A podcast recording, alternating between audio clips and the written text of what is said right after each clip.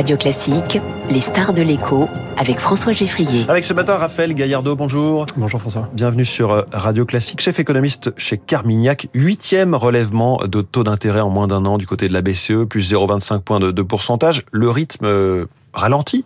On pourrait se dire que c'est une bonne nouvelle, mais le tableau global finalement n'est pas très rassurant. Non, surtout que donc dans, à cette réunion, euh, la Banque centrale européenne a présenté un nouveau batch de prévisions, et c'était des prévisions qui étaient, on pourrait les qualifier de stagflationnistes euh, quand on regarde les variations, c'est-à-dire il y avait moins de croissance et plus d'inflation. Mmh. Ah, donc ça, ça fait, ça fait effectivement euh, s'allumer les voyants rouges euh, chez les banques centrales. Une donc croissance ça... en dessous de 1% hein, du PIB pour la zone euro cette, cette année. Oui, alors 1,5 en 2024, 1,6 en 2025, c'est ah, vous? Alors 2023, effectivement, on est mal parti. Ouais. Euh, on a eu un premier trimestre qui était mauvais, mais bon, il y a des effets techniques, notamment l'Irlande où ils ont un PIB, personne n'y comprend rien, euh, même pas eux, même pas eux. Attiré par quelques multinationales. Oui, voilà, c'est ça. Donc ça, ça crée une énorme volatilité. Euh, cette année, effectivement, euh, il y a l'effet quand même du choc de l'énergie qui est encore là, la baisse des salaires réels avec l'inflation passée. Par contre, 2024-2025, c'est pas si mal cette croissance, 1,5, 1,6, c'est au-dessus du potentiel.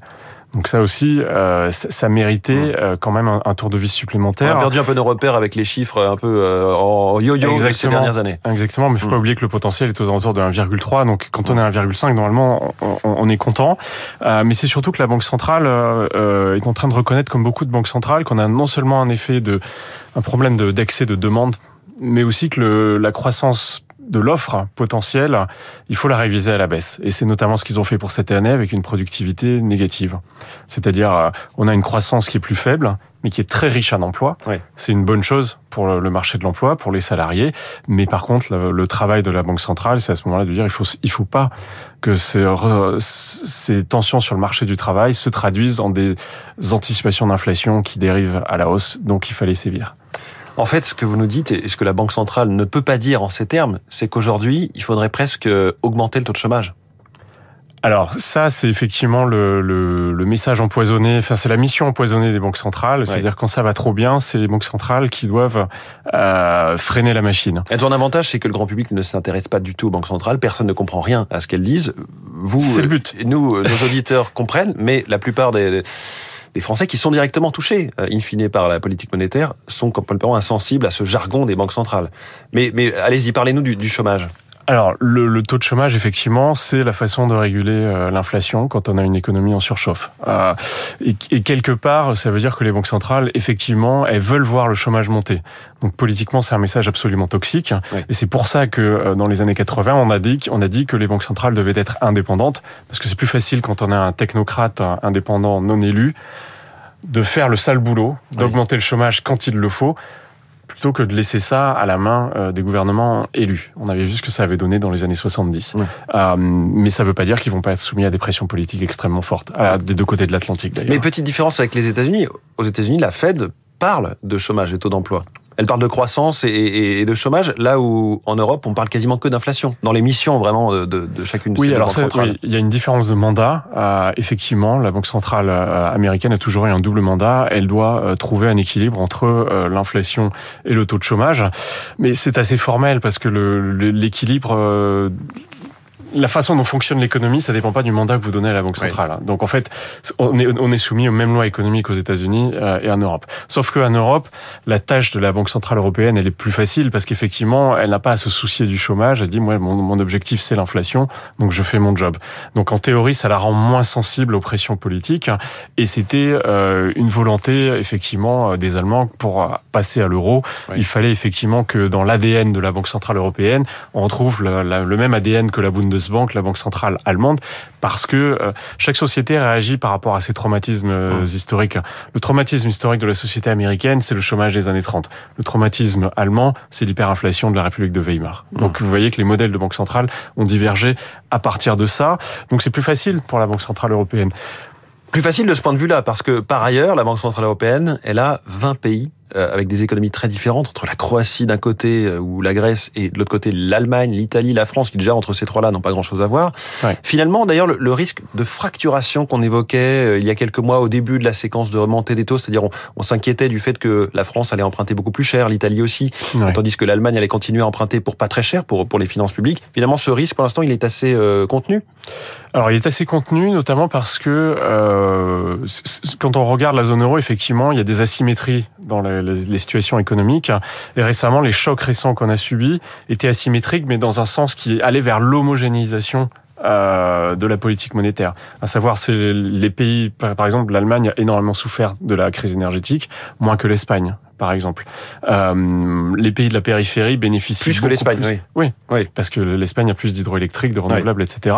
Euh, donc quelque part, euh, l'économie allemande est plus résistante en, en, structurellement, mais les chocs asymétriques n'ont pas eu cet impact qui faisait que chacun devait avoir une politique monétaire de plus en plus divergente, idéalement. Hmm. Donc il y a eu cette espèce de reconvergence. Donc la politique monétaire n'a pas eu de, de problème.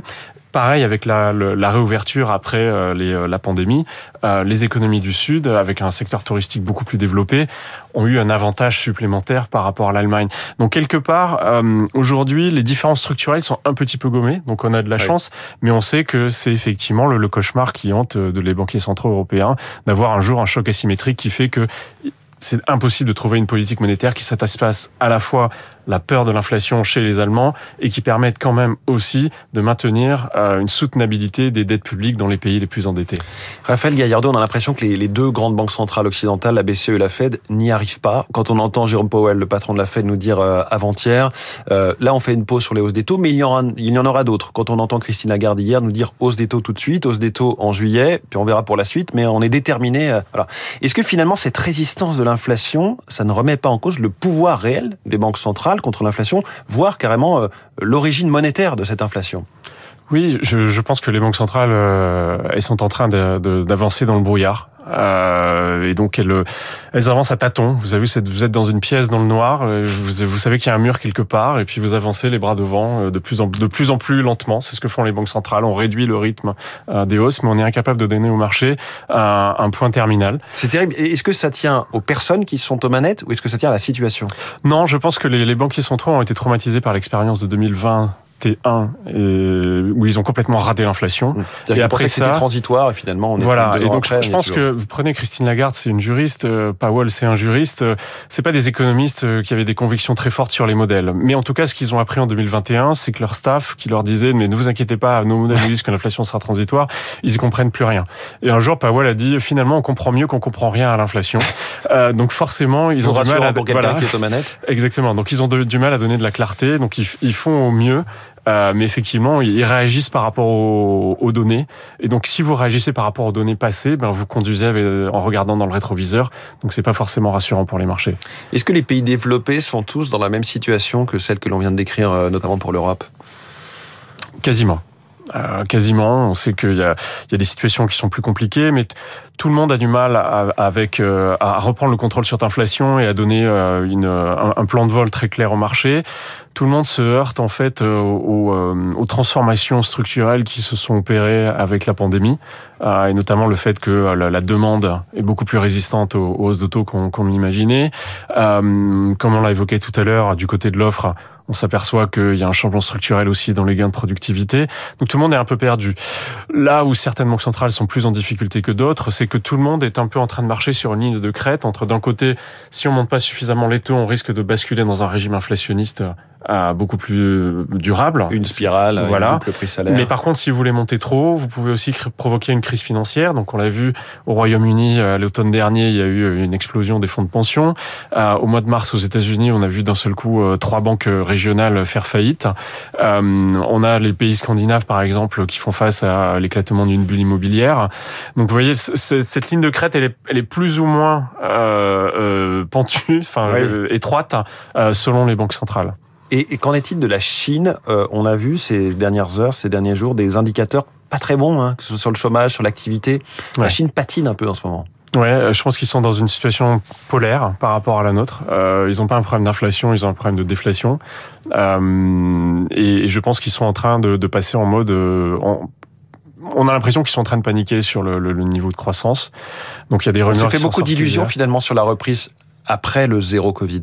Oui, absolument, mais c'est-à-dire que la, le, le, traumatisme du Covid, c'est quelque chose qui est durable. Hein. C'est-à-dire, on voit que dans, dans, dans, la confiance du secteur privé, à la fois des entreprises et des ménages, quelque chose, quelque chose a été cassé. Les, la Chine, ils avaient eu leur 40 glorieuses, une croissance en ligne droite à 8-10%.